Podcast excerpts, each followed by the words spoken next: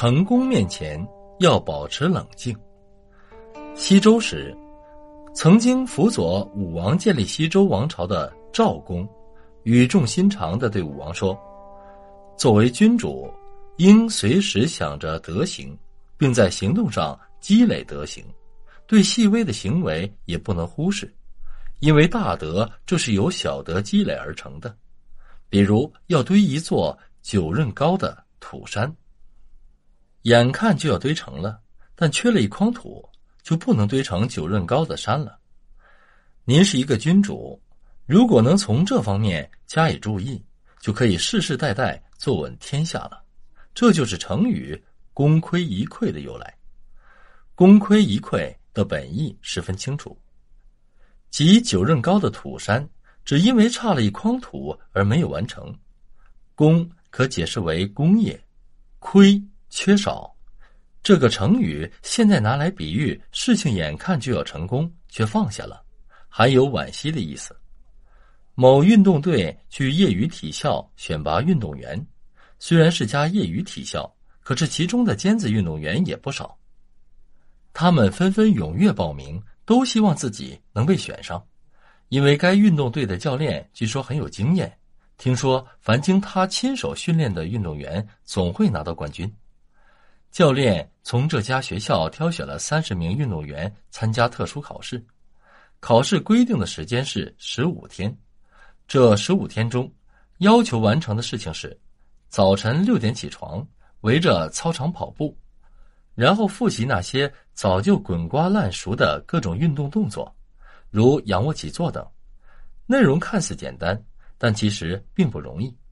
因为跑步不到上气不接下气时是不让停止的，而之后的动作不是精疲力竭也别想休息。但为了被选拔上，大家都咬紧牙关，苦苦支撑。时间一天天的过去了，到了第十天，有的人开始不耐烦，接着队伍中开始流传一个传闻：这个老头似乎不是什么教练。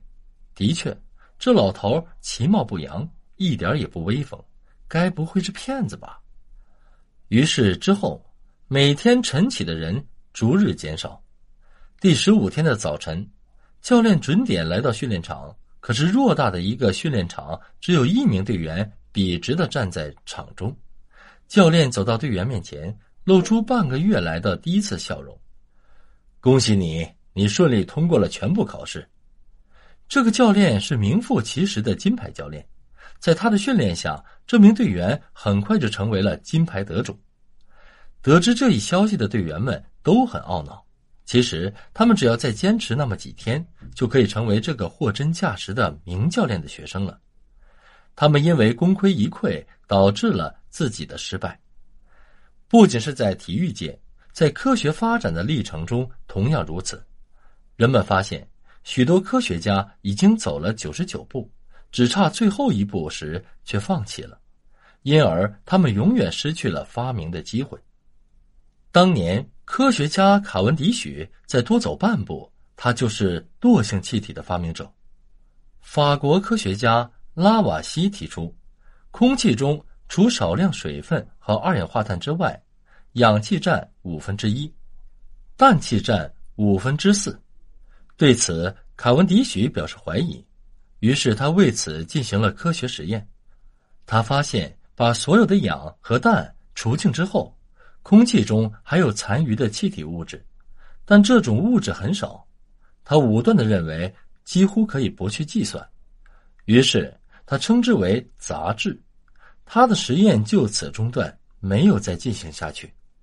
可是，一百多年以后，英国科学家瑞利也对拉瓦锡的结论表示怀疑。于是他重做了卡文迪许的实验，他同样发现了所谓的杂质，但他并没有像卡文迪许那样止步，在继续进行实验的过程中，他对卡文迪许称作的杂质进行了分离，结果瑞里发现了物质元素中的一个新家族——惰性气体。虽然这些惰性气体数量极少，却在许多领域有重要的应用价值。当年。第一个提出质疑的卡文迪许，如果再多走半步，惰性气体的发明家就不是瑞利了，而且惰性气体的发现可以早一百年。想必卡文迪许如果知道这一结果的话，一定会扼腕痛悔了。同样，电话机的发明官司也是值得人们深省的，因为这也是功亏一篑的结果。当英国科学家贝尔宣布他发明了第一部电话机，并申请这项发明的专利时，科学家莱斯却向美国最高法院对贝尔进行了控诉。他声称，电话机的发明权应当属于自己。由于这件官司关系到一项重大发明权和当事人的名誉权，因而法院严肃认真的进行了调查，并请有关的科学家对两位当事人的申诉进行鉴定。调查和鉴定的结果指出，莱斯在贝尔之前确实已研制成功了一种利用电流进行传声的装置，这种装置能把声音传到一千米以外，但这个装置仅能单向传送。不能双方相互交谈，为此，法院和科学家都断定这种装置还不能被称为电话机。此时，贝尔直言不讳的说明，他却曾借助过莱斯的实验，但他发现了莱斯实验的不足。他将莱斯装置所用的间歇电流改变为连续的直流电，这就解决了化声短促多变的问题。然后。他又将莱斯装置上的一颗螺丝钉往里拧了半圈，这半圈仅仅五丝米，可就是这五丝米由单向传送变成了双向传送，因此改变历史通信规律的电话机就这样诞生了。这样的结果令莱斯瞠目结舌，无言以对。最后，法院判决莱斯败诉，电话的发明权应当是贝尔。后来。莱斯深有感触的说：“我在离成功五丝米的地方失败了，我将终生记录这个教训。功亏一篑的教训是惨痛的，可是它仍在我们身上周而复始的发生着，使得我们不得不探寻它发生的原因。古人云：‘围山九仞，功亏一篑。’越是在取得成绩的时候，越要保持清醒头脑。”越是在接近胜利的关键时候，越要加倍小心和努力，一鼓作气巩固成果。一旦稍有放松，就可能功亏一篑，前功尽弃。很多人认为自己当前的状态已经达到了事情的高度，于是，在成功面前放弃了行动。也有一些人害怕面对失败后带来的结果，他们顾虑重重，于是避开竞争，放弃挑战。而大多数都属于懒惰、无太多追求的人，这种人期盼的是安逸稳定，不愿花大力气，尤其不愿冒风险。他们希望干那些一蹴而就的事，或者是半途而废。即使花力气干，也常常是功亏一篑。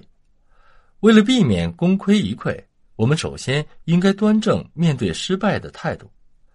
人人都可能遭受挫折，失败不是坏事。它往往能给我们带来宝贵的经验。